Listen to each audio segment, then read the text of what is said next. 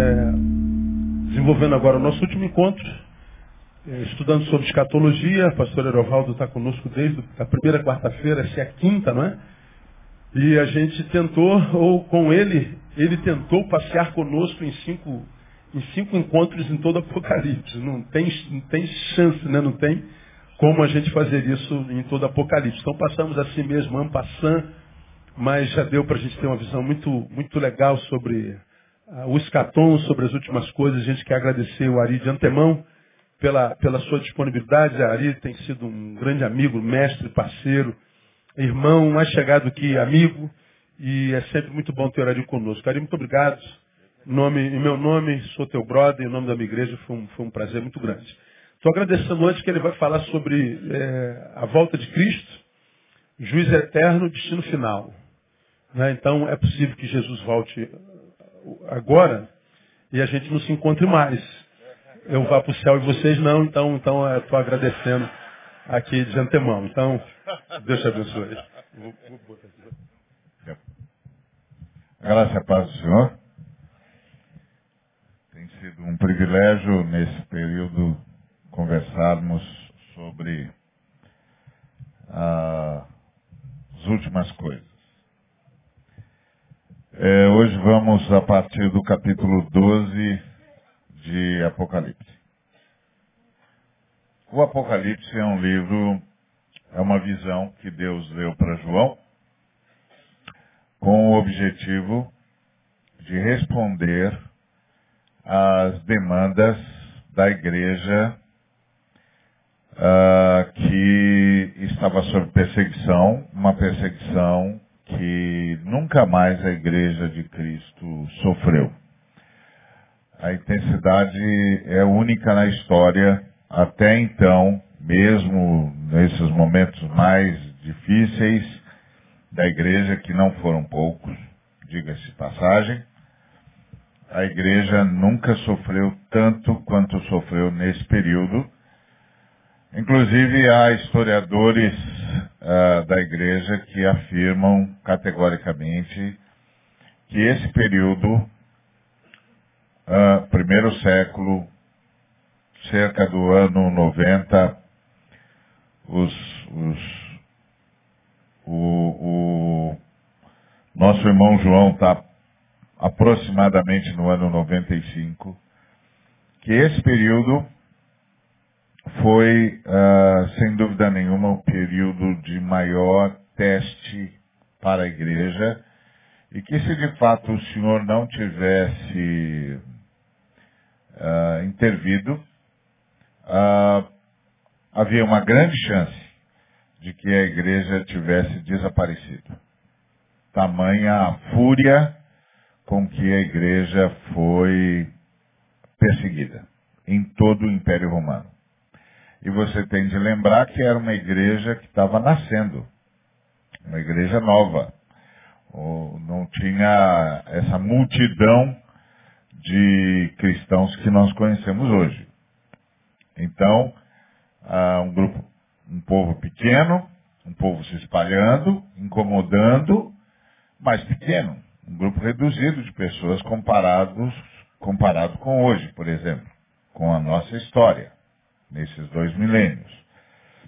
Enfrentando uma fúria inexplicável. A fúria do Império Romano. A fúria de Satanás. Então, é, Jesus deixa claro no Apocalipse que a igreja está enfrentando Satanás e que Satanás está mobilizando todas as forças de que dispõe para erradicar a igreja da história. E por isso, é, o, o, a, o Apocalipse, a visão do Apocalipse, é dado primariamente, é dada primariamente para socorrer a igreja sob perseguição. A igreja que está a um passo da possibilidade da erradicação. Coisa que nunca mais aconteceu. Nunca mais aconteceu. Uh, mesmo nas lutas do século, entre o século VII e o século XVI, que foram terríveis, nós nunca chegamos perto da possibilidade da erradicação. Mesmo quando perseguidos pelo Império Otomano ou perseguidos pela, pela União Soviética ou perseguidos uh, pelo renascimento do, do, do Islã, nós nunca chegamos perto do quadro que o Apocalipse descreve. O Apocalipse descreve um quadro de atrocidade em que, por pouco, a Igreja de Cristo não foi erradicada da história. Pelo simples fato de que havia grande possibilidade de que todos os cristãos fossem mortos. Todos. Tamanha fúria insana do Império Romano instigado pelo próprio Satanás. E, portanto, o Apocalipse fala basicamente até o capítulo 19, entrando no capítulo 20, ele fala basicamente do que estava acontecendo e de como Deus iria destruir o Império Romano. De como o Império Romano não iria sobreviver àquilo. E de como Cristo triunfaria sobre Satanás na história. Porque já havia triunfado sobre ele na dimensão espiritual, mas como ele triunfaria sobre Satanás na história. Então, no capítulo 12, a gente começa com a, uma visão que o, o Apocalipse chama, chama de grande sinal. Uma mulher vestida de sol com a lua debaixo dos pés e uma coroa de doze estrelas na cabeça. Essa mulher é a igreja. E esse texto é a descrição de como a igreja enfrenta a resistência de Satanás. E é a igreja do, novo, do Antigo e do Novo Testamento. É preciso que a gente tenha consciência de que Jesus não faz diferença entre a igreja do Antigo e do Novo Testamento. É uma, é uma igreja só que começa com a chamada de Abrão. Abrão, sai da tua parentela, sai da casa do teu pai e vai para a terra que eu te mostrarei. Ali começa a história do que Jesus Bíblia chama de a igreja, que vai triunfar plenamente no Pentecostes, quando o Espírito Santo que eventualmente ungia ah, membros de Israel do Antigo Testamento, agora vai morar, transformando o Israel finalmente na casa de Deus, no templo vivo do Deus vivo. Então essa mulher vestida com, com o sol e com a lua embaixo dos, dos pés fala das duas revelações. A lua tipifica o Antigo Testamento e o sol tipifica o Novo Testamento. Porque é o Novo Testamento que ilumina o Antigo e não o contrário. Então, se você não sabe o Novo Testamento, não entende a mensagem do Novo Testamento, não vai conseguir entender a mensagem do Antigo Testamento. Porque o Antigo Testamento é a preparação para o Novo. E é preciso lembrar o seguinte: muita gente eh, estudando teologia diz que o centro do Antigo Testamento é ou a promessa da, eh, feita a Abraão, ou o reino de Davi, ou a lei de Moisés, ou o sacrifício uh, no tabernáculo. Mas o fato é, o Antigo Testamento, assim como o Novo Testamento, portanto a Bíblia toda, tem um centro só. E é Jesus de Nazaré, o Cristo, o Filho do Deus vivo. Então Israel foi formado, a partir de Abraão, foi formado com uma missão. A missão de Israel era trazer Jesus Cristo para a terra. Então, a missão de Israel no Antigo Testamento era trazer Jesus Cristo para dentro da nossa história. Jesus Cristo foi prometido em Gênesis capítulo 3, versículo 15, quando o Senhor disse, amaldiçoando a serpente e, e, e dizendo a Satanás de como ele seria derrotado, Jesus, o Senhor disse que uma criança, que a mulher daria à luz a uma criança, um descendente, e que esta criança, esse descendente, esmagaria a cabeça da serpente. Portanto, Israel foi formada para trazer essa criança para dentro da história. Israel é uma nação que foi formada com um único objetivo: trazer, trazer a criança para dentro da história para o bem da humanidade. E a igreja existe para levar essa criança para toda a humanidade para o bem da história para que a história humana termine em salvação. Então, Israel tem uma missão na história para o bem da humanidade, e a igreja do Novo Testamento, que é o Israel do Novo Testamento, tem uma missão na humanidade para o bem da história. Então, Israel tem que trazer a criança para dentro da história, para o bem da humanidade, e a igreja tem de levar essa criança, agora adulto, vitorioso sobre a morte, através da ressurreição, tem de levar essa criança para toda a humanidade, para o bem da história, para que a história humana termine em salvação. Ok? Então o centro da Bíblia é Jesus Cristo. Verdadeiramente Deus e verdadeiramente homem. Esse é o centro. Eu ouvi esses dias um teólogo que eu respeito muito, mas que disse que Israel havia falhado na sua missão. Não é verdade. Algumas pessoas acham que a missão de Israel era anunciar Deus para o mundo. Não é verdade.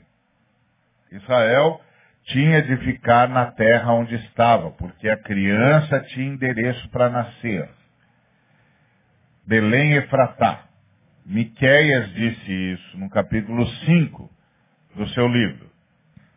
Belém Efratá é o lugar onde vai nascer a criança prometida. Então Israel tinha de ir para a terra e ficar lá. Por isso que as bênçãos de Israel são terrenas, enquanto que a bênção da igreja é eterna. Diferente de Israel, a igreja não pode ficar em lugar nenhum, porque tem de estar em todos os lugares. Tem de ir para o mundo todo. Por isso que nós fazemos missão e por isso que nós enfatizamos tanto a necessidade de missão. Porque a igreja tem de se espalhar para o mundo. O evangelho do reino tem de ser anunciado a todas as nações, a todas as etnias. Então, Israel não. Israel tinha de ficar na terra, porque a criança tem endereço para nascer. Por isso, as recompensas de Israel eram terrenas. E a recompensa da igreja é eterna. A recompensa que a igreja tem na terra é a possibilidade de criar uma comunidade planetária e solidária. Tá certo? Já Israel não. Israel tem recompensa terrena melhor da terra se cooperar com Deus. Melhor daquela terra, não é o melhor do planeta Terra. É o melhor daquela terra onde ele estava se cooperar com Deus. Então ele não podia sair de lá. Não podia sair de lá, porque tinha de trazer. Pelo contrário, todas as vezes que Israel sofreu exílio, a humanidade correu risco. Porque a criança só pode nascer em Belém e Fratá. É o que está escrito na profecia. Todas as vezes que Israel foi para o exílio, a humanidade correu risco. E não foi pequeno. É, a gente tem sempre de lembrar isso. E Deus era tão duro com a lei de Israel e tão duro com os vizinhos de Israel, porque Israel era a única chance da humanidade. Se Israel se contaminasse, a criança não vinha. Se a criança não viesse, não haveria saída para a humanidade. Se as nações em volta de Israel o ameaçassem e colocassem sob risco a sobrevivência de Israel, as nações tinham de ser julgadas, porque se Israel fosse destruído, não haveria chance para a humanidade. Então, o que está em jogo no Antigo Testamento é a vinda do Cristo. E com a vinda do Cristo, a salvação da humanidade. Se você não entende isso, aí você fica com aquela conversa ou ouvindo aquela conversa, eu não entendo o Deus do Antigo Testamento, o Deus do Novo é bonzinho, Deus. Não, meu amigo, é o mesmo Deus. Não tem dois deuses, não, só tem um. É que no Antigo Testamento nós estamos vendo Deus preservar uma nação a todo custo para trazer a salvação para a humanidade. Então não pode, não pode permitir contaminação que não dê para reverter. Ok? Então, essa mulher é essa igreja que compõe Israel do Antigo e Israel do Novo Testamento. E que está lutando com um objetivo: trazer o Cristo. Achando-se grávida, grita com as dores de parto, sofrendo tormentos para dar à luz. Então, o que é que, que Jesus está contando para o João? Que essa perseguição é antiga. É antiga. Aquela perseguição que a igreja está sofrendo é antiga. E Jesus disse isso para os discípulos. Ele disse: Bem-aventurados sois quando, por minha causa, mentindo, disserem todo, todo mal contra vós. Regozijai-vos e exultai, porque assim perseguiram os profetas que foram antes de vós. Ou seja, é a mesma perseguição. É a mesma perseguição, é o mesmo inimigo, é o mesmo adversário, é o mesmo motivo. Então, aqui o Senhor começa a contar para a igreja o que é que está acontecendo. Ele fala da mulher vestida de sol, com a lua debaixo dos pés e uma coroa de doze estrelas na cabeça, que é a ideia das doze tribos e dos doze apóstolos, que é a perfeição, o governo na eternidade. Muito bem, sofrendo tormentos. E aí, quem é que é o do atormentador? O dragão. O dragão, grande, vermelho, forte, uh, plenamente forte e, e com possibilidades que arrasta a terça parte das estrelas e que se arremete contra a igreja para impedir o nascimento da criança. Mas aí não consegue impedir o nascimento da criança. A criança nasce e vence. Nasce e é protegida. E você se lembra que a vida o nascimento de Cristo não foi fácil. Ele nasce numa situação é, de agrura, é achado numa manjedoura, uh, fica em Belém por pelo menos dois anos. Aí os magos chegam, quando os reis magos chegaram, Jesus já tinha aí por volta de uns dois anos de idade. A gente vê lá o rei, a manjedora, os reis magos, a manjedora, etc., no presépio, mas isso quem inventou foi Francisco de Assis. Tá certo? Isso não é o que as escrituras dizem, é que o Francisco de Assis quis fazer um presépio para falar sobre o Natal e tal, e para ilustrar o Natal, e aí decidiu botar tudo no mesmo lugar. Aí botou no mesmo lugar o boizinho, a ovelhinha, a criancinha, o casal, os anjos, os pastores e os reis. Mas os reis chegaram dois anos depois, aproximadamente. E avisaram Herodes, olha, nós vimos a estrela do rei de Israel. E nós viemos para adorá-lo. E a Bíblia diz que causou um furor em Israel, furor em Jerusalém, que toda Jerusalém, toda a região ficou abalada com a notícia de que os magos vieram do Oriente para adorar o rei de Israel que havia recém-nascido e que eles haviam visto a estrela e acompanharam a estrela e chegaram lá e queriam saber onde é que ele estava.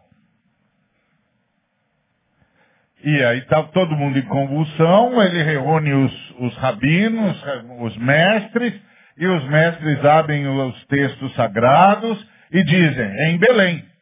Belém e Efratá, é assim que está escrito. Mas ninguém acompanha os magos. Eles respondem a pergunta deles, mas não acreditam neles. Que é aquela soberba que todo mundo tem. Que é, se Deus quiser falar com a gente, fala com a gente, não manda ninguém. Ainda mais um cara que sabe menos do que eu. Essa soberba acompanha a humanidade desde sempre e vai continuar acompanhando. Tá cheio de cara que fala assim. Não, se Deus quiser falar comigo, fala comigo, não manda ninguém, muito menos um sujeito que não sabe o que eu sei. Pronto, aí começou, começou a soberba. Esse tipo de coisa sempre causa prejuízo. No caso do, dos, dos irmãos lá em, em Jerusalém, causou a morte de sabe Deus quantas crianças. Porque quando o povo de Deus não acredita em Deus, dá espaço para a maldade agir livremente. E aí a maldade age mesmo. O maligno age mesmo porque os cristãos não reagiram. Então, se os cristãos não reagiram, a igreja não está interessada nisso. Se a igreja não está interessada nisso, então o mundo jaz no maligno. E a única força no, no mundo capaz de deter o maligno e de fazê-lo recuar é a igreja. Se a igreja não está interessada, Assim é. Então, a igreja nem sempre se dá conta disso, né? E esse é, talvez seja o nosso maior problema. Então, a primeira coisa do capítulo 12 diz que a, a igreja enfrenta a resistência de Satanás, Satanás não consegue segurar o Cristo e passa a perseguir a igreja. Então, Jesus está contando para os irmãos qual é a história. E aí no capítulo 13 emerge a besta. A primeira besta. A besta aqui é Domiciano, imperador de Roma.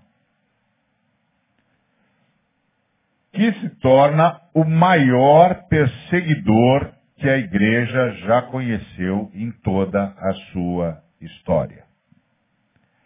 Então ele é a primeira besta, ele está a serviço do dragão, ele está a serviço de Satanás.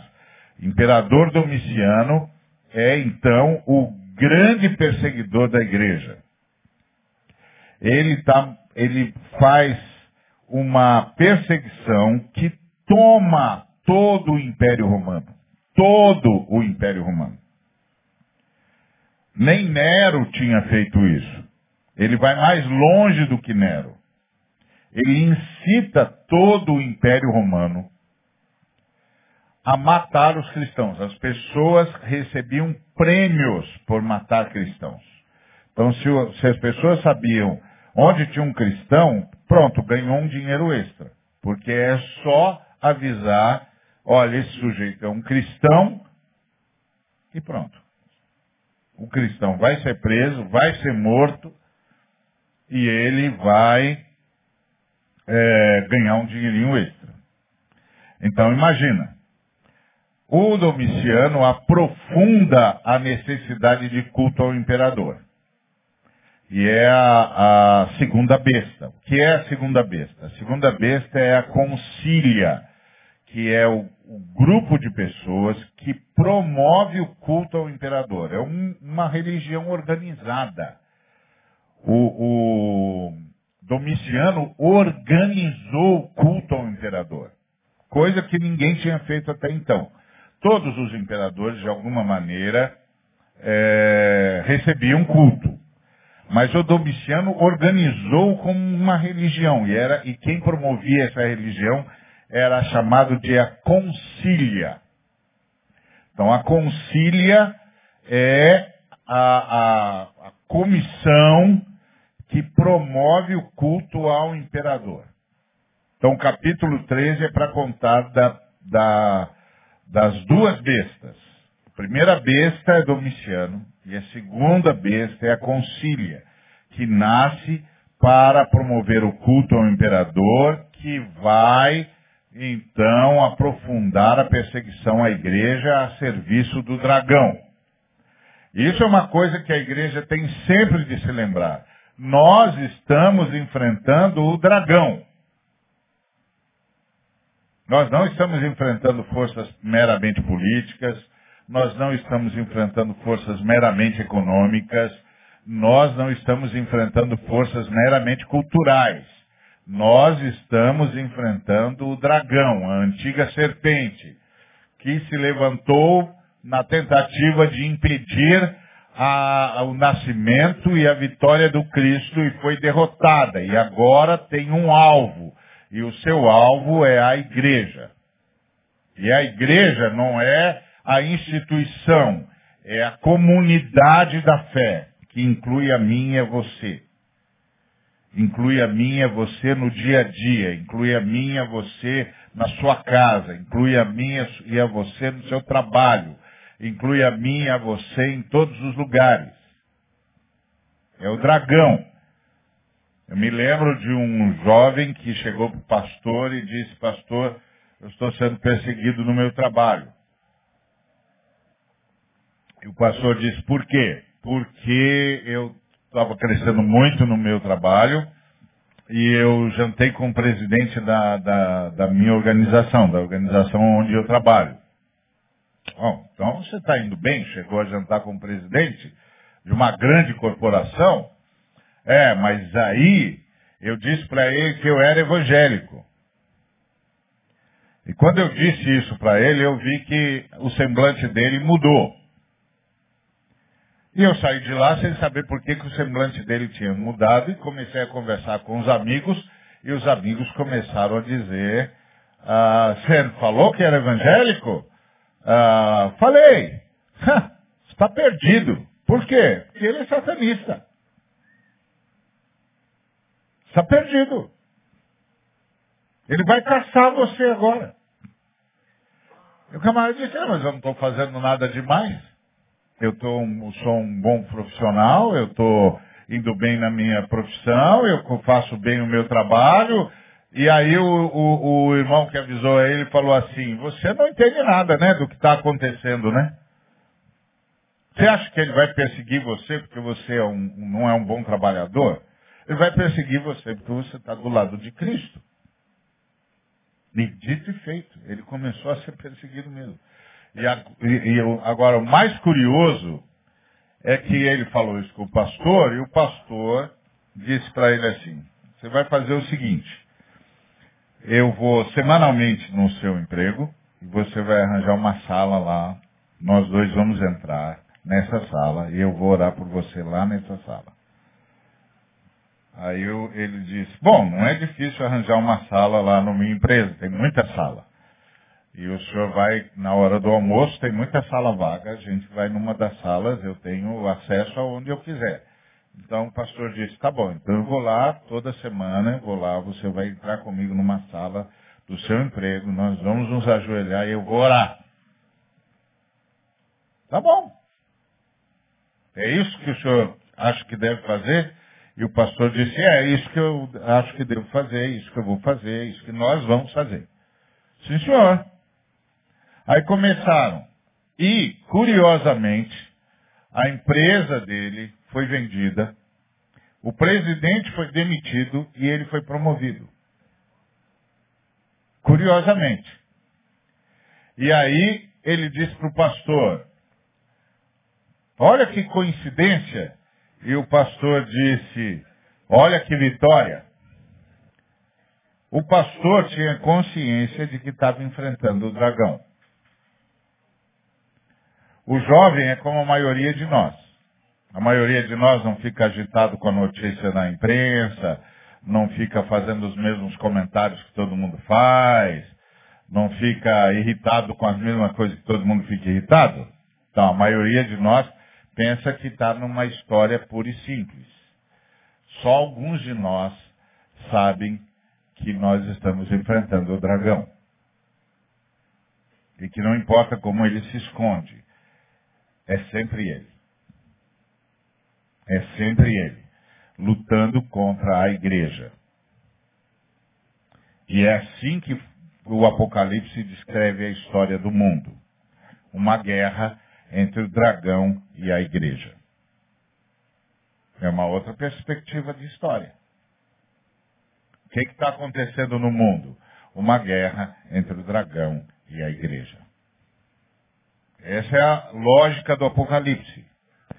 Então, o Apocalipse conta de como o Senhor venceu a batalha para aquela igreja.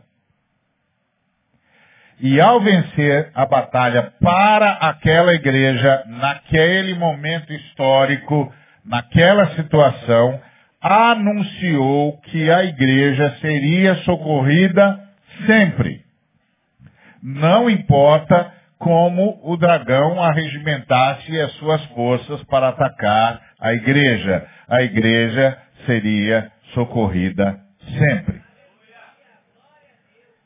E à igreja pertence a vitória. Essa é a mensagem do Apocalipse.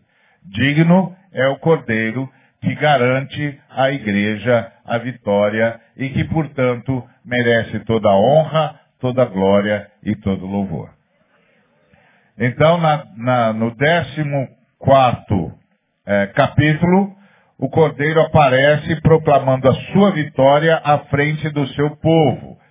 Então ele aparece com 144 mil, que é a totalidade dos salvos.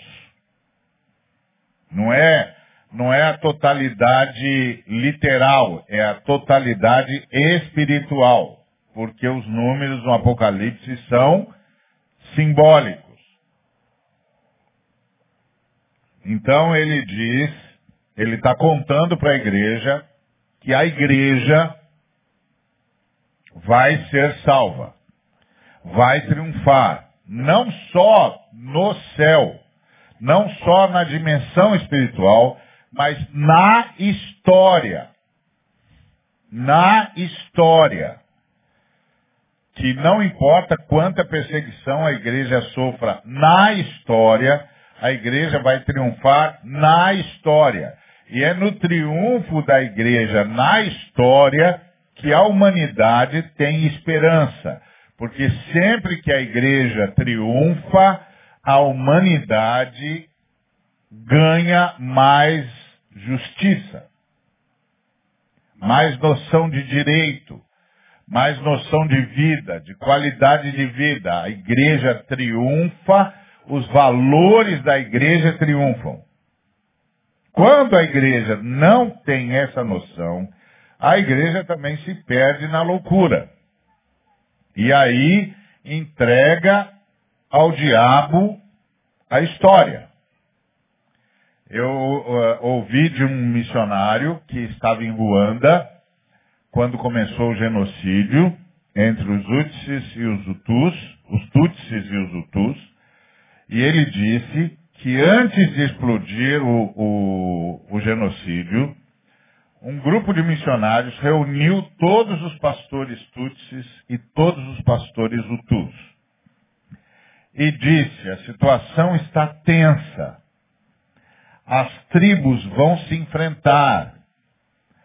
E nós estamos convocando vocês, pastores de ambas as tribos, para celebrarmos a ceia do Senhor.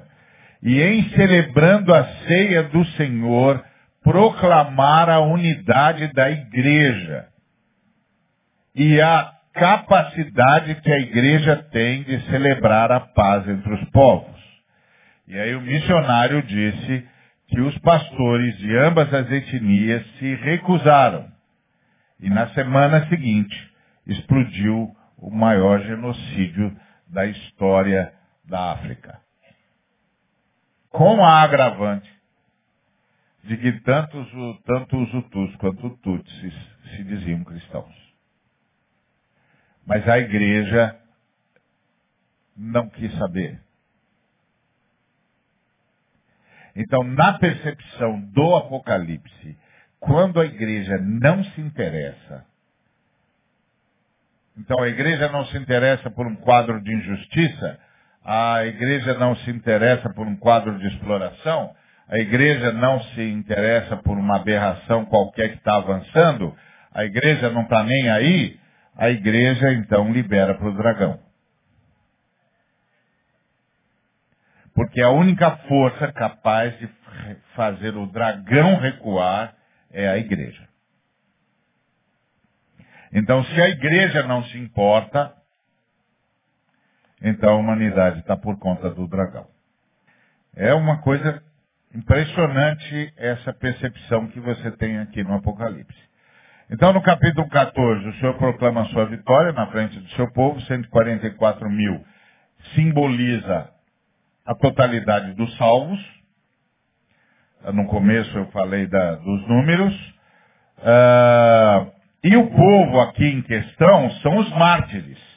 Então é a totalidade dos salvos na história. Na história, na história, naquela história.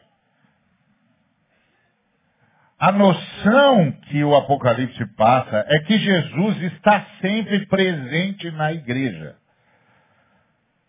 Jesus Cristo está passando por aqui, agora. Ele está sempre presente na igreja. Então, ele está passando por aqui. Ele está andando entre os candeeiros de ouro. Ele está passando no meio do seu povo o tempo todo. Está passando agora. Aliás, se você tem alguma enfermidade, entrega para ele, porque ele está passando entre nós. Ele está passando entre nós, ele está sempre passando entre nós. Ele é o Senhor da igreja, ele nunca se afasta da igreja. Ele nunca está longe da igreja. Ele nunca está alheio à igreja. Mas a igreja pode estar alheia a ele. É essa a história dele com a igreja no Apocalipse, e como ele começa a dizer para a igreja, para sete igrejas, eu estou passando entre vocês, eu vou salvar vocês, vou salvar vocês na história, mas vocês não estão levando a sério o papel de vocês na história. Por isso vocês toleram os nicolaítas, vocês toleram Jezabel, vocês toleram a, a Mamon, vocês se venderam, porque eu estou preocupado e ocupado com vocês, mas vocês não estão ocupados comigo. Mas eu sei quem vocês são, e eu sei as suas obras, e eu sei o que está acontecendo, porque eu estou passeando entre vocês. Então essa é a ideia que está presente no Apocalipse. Então o Cordeiro proclama a vitória à frente do povo. Então a igreja que está no Brasil tem um desafio na história. E a igreja que tem que dizer, por exemplo, se vai fazer de conta que não está acontecendo nada no país e não vai interceder. É a igreja que tem que fazer de conta. É a igreja que tem de decidir. Se vai fazer de conta ou se vai entender que o que acontece na nação é problema nosso e nós vamos interceder e vamos pedir ao Senhor que mude a história. Ou se vamos deixar o dragão fazer o que quiser. É sempre assim, é na história, o Apocalipse é o livro de como Jesus vem socorrer a igreja na história. Então essa visão do Apocalipse de que ela é uma história ah, que transcende os tempos no sentido de que está falando do fim do mundo e joga tudo para o fim do mundo, é um equívoco. O Apocalipse conta a participação de Cristo na história. Livrando a sua igreja na história. E entendendo a luta que a sua igreja está travando na história. E travando contra o dragão. Mas travando contra o dragão por meio dos impérios. E dos poderes que o dragão subverte. Que é exatamente o que Paulo vai dizer em Efésios 6, quando diz que a nossa luta é contra os dominadores deste mundo tenebroso. Os principados e potestades nas regiões celestiais, os dominadores deste mundo tenebroso. E mundo é sempre uma perspectiva histórica. Este mundo. Então, neste mundo, como é que Satanás está agindo? Como ele agiu no mundo que nos antecedeu? E como ele agirá no mundo que nos sucederá se houver uma outra sociedade depois da nossa? Porque lembre-se que mundo é sociedade. Os dominadores desta sociedade tenebrosa deste sistema tenebroso. Então é uma luta travada na história. Então Jesus se apresenta como cordeiro sobre o Monte Sião, dominando e apresentando a vitória do cordeiro, que são os mártires. E aí, através de um anjo, o Senhor Jesus estimula o seu povo a continuar dando testemunho, que é a primeira voz, uh, tendo um evangelho eterno para pregar aos que se assentam sobre a terra, e a cada nação, e tribo, e língua, e povo. Ou seja, o Senhor Jesus diz, não permita que a perseguição distraia você na sua missão. Continua anunciando continua anunciando. Depois, o anjo começa a anunciar a queda da Babilônia, que aqui representa a cidade de Roma. E, e outro é, anjo avisa que o juízo sobre Roma vai se estender sobre todo o Império Romano. E aí anuncia aos mártires que eles vão descansar. E o juízo é deflagrado.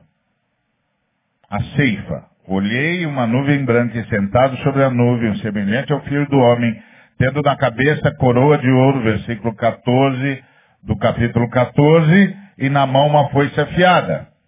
Ele vem para julgar na história. Na história. Isso é uma coisa que nem sempre os cristãos se dão conta, que Deus opera juízos na história. Levanta e destrói impérios. Levanta e destrói sociedades na história. Então, o juízo é deflagrado. Isso acontece uh, no capítulo 14. No capítulo 15, os remidos agora estão diante do, do, de Deus. E, diante da glória de Deus. E o Senhor mais uma vez anuncia o juízo e começam então os flagelos, que é como Deus vai fazer o juízo acontecer. No capítulo 16 começam os flagelos, começa o juízo. Primeira coisa que acontece, ah, Roma perde o seu poder comercial, que é a ideia de um mar de vidro mescado de, flo, de flogo, fogo e, e, e a, a, os vencedores uh, da besta e da imagem do seu número que se achavam no pé do mar de vidro, tendo harpas de Deus, ou seja, os remidos festejando a vitória sobre a besta, entoando o cântico de Moisés. E, e os anjos então saem para fazer o flagelo e começa então a destruir a capacidade comercial de Roma. A gente não, não, não, não lê isso porque a gente não entende que Deus atua na história. Na história. O, o, tem aquele filme Êxodo, moderno agora, que um bocado de crente foi, foi assistir não gostou, porque não tem nada a ver com a Bíblia. É, mas, naquele filme, tem uma leitura dos judeus que é muito correta sobre a destruição do Egito, que é Deus foi destruindo a economia do Egito.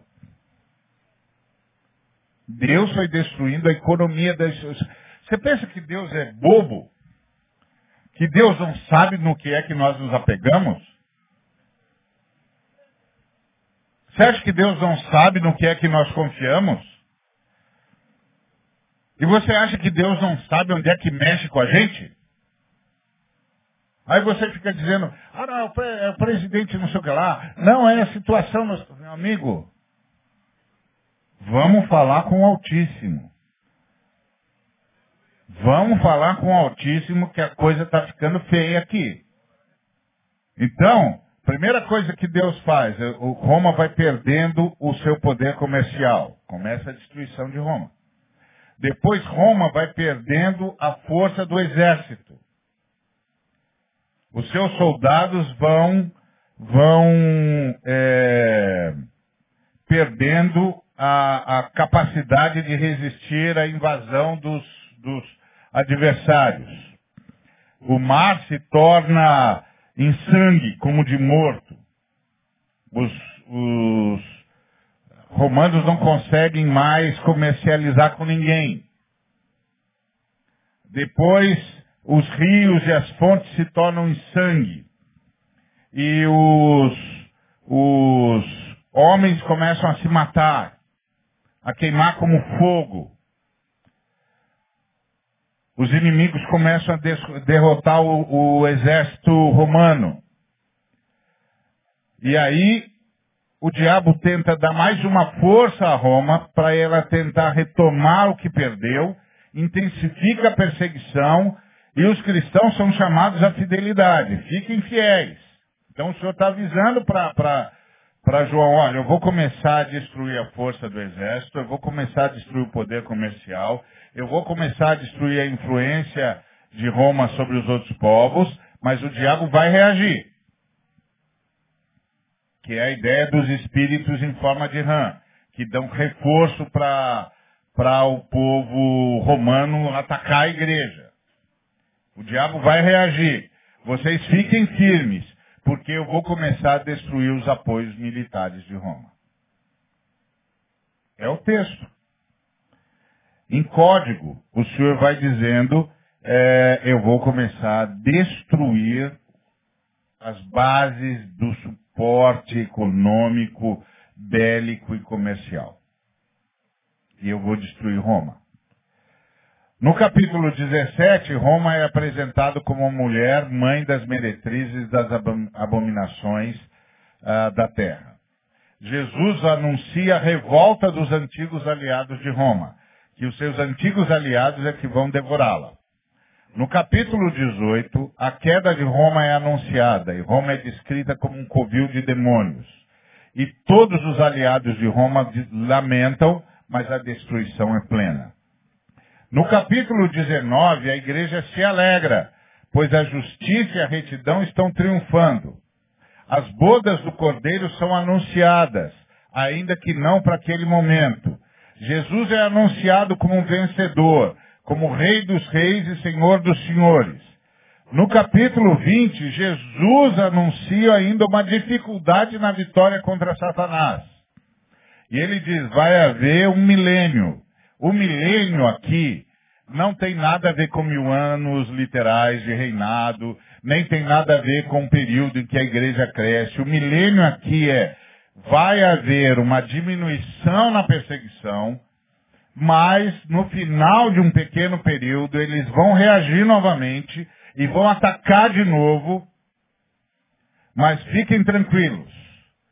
O império vai tentar se recuperar, porém será finalmente destruído. E aí então, João é remetido para os últimos dias. Porque agora ele já tem, ele terminou de contar para a igreja, para sete igrejas, como é que Deus vai destruir o Império Romano. E aí no capítulo 20, ele, no metade do capítulo 20, ele é remetido para os últimos dias, e aí ele vê a ressurreição e lhe é anunciado o juízo final. E no capítulo 21 é anunciado o novo céu e a nova terra. A nova Jerusalém é a igreja, e a igreja vai estar totalmente unida a Deus, e Jesus anuncia a iminência da sua volta e avisa que o Espírito Santo está assistindo a igreja, que é a sua noiva. E que ele voltará. E que é para ele manter o livro atento e todo mundo atento ao livro, porque aquilo vai acontecer rapidamente. Então, Apocalipse é a história de como Deus destruiu o Império Romano. O anticristo é Domiciano. A marca da besta é quem não fizesse o culto ao imperador não podia comprar comida.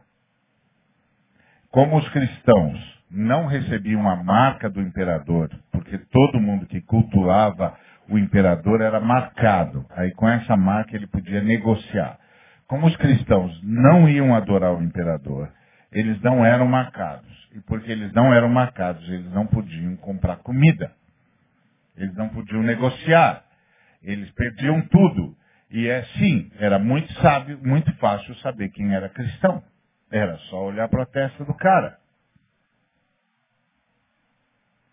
Então, toda essa história de 666, ah, como a, como é que chama esse negócio que a gente lê agora quando vai. Ah, código de barras. Tudo é bobagem. 666, 6 é o número do mal.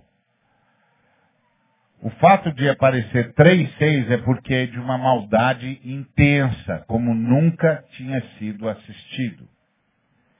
Então 666 não é olha, código de barras e tal. Não tem nada a ver. Isso é como Domiciano ah, exerceu a sua maldade. Ele foi absolutamente maléfico, como nunca tínhamos visto na história. Imagina que você está com a igreja que acabou de nascer. Ano 95. Jesus foi embora no ano 34, 35. Então tira 95 de 35. Você tem o quê? 40 anos. 40, 50 anos. Isso 50 anos é uma geração. E a igreja está sendo consumida como se fosse cão danado. E os cristãos estão perguntando o que, que aconteceu. O que, que aconteceu? Por que, que nós estamos sendo devorados? Por que, que estão nos destruindo? Por que, que todo mundo nos odeia? Por que nós estamos sendo perseguidos em todo o Império Romano? A gente não faz nada. O que está havendo? E o último dos apóstolos está preso, exilado na ilha de Patmos. Não tem mais liderança apostólica. Todo mundo está morto. Paulo está morto. Pedro está morto. João está morto. Marcos está morto. Mateus está morto. Tomé está morto. Bartolomeu está morto. Simeão está morto. Todos estão mortos. Tem um discípulo vivo. Um discípulo vivo exilado na ilha de Patmos. Estamos sem liderança. Os nossos líderes estão mortos. Foram decapitados. Foram crucificados de cabeça para baixo. Foram perseguidos. Foram mortos em todos os lugares do mundo. Tomé foi morto na Índia. Marcos foi morto no Egito. Outros foram mortos no, no Irã. Eles saíram para o mundo pregando o evangelho, foram todos mortos, não tem mais nenhum dos discípulos. Nenhum, nenhum dos grandes apóstolos estão mais aqui. O único apóstolo que está vivo, está preso e exilado na ilha de Patmos, é o fim da igreja. E aí Jesus vem, avisa, vem visitar o seu filho lá em Patmos e manda ele escrever o Apocalipse para sete igrejas da Ásia. Porque é ali que está a concília. É de lá que sai a maior força da perseguição. Então, não é? Ah, e o senhor esqueceu da igreja que está em Roma, o senhor esqueceu da igreja que está em Corinto, o senhor esqueceu da igreja que está em, em, em Colossos, o senhor esqueceu? Não! Ele está falando para sete igrejas onde a força do culto ao imperador é mais presente. Porque a concília está ali, naquela região. Entre Pérgamo e Tiatira. Está ali naquela região. Devorando todo mundo. E dali para o resto, da, resto do império. Então imagina isso. Imagina isso. Não é como a perseguição no tempo dos turcos otomanos, ou antes no tempo do, do, do, do movimento do Islã que gerou as cruzadas, que a igreja do Oriente estava sendo devorada, mas a igreja do Ocidente estava forte. Ou quando os turcos otomanos estavam tomando todo o leste europeu mas a Europa ocidental estava derrotando os mouros e avançando de volta uh, nas terras que eram dos cristãos e que os mouros tinham dominado. Expulsando os mouros para a África. Não era uma briga assim da igreja. Ou quando a União Soviética estava devorando os nossos irmãos, mas nós do Ocidente estávamos bancando a igreja.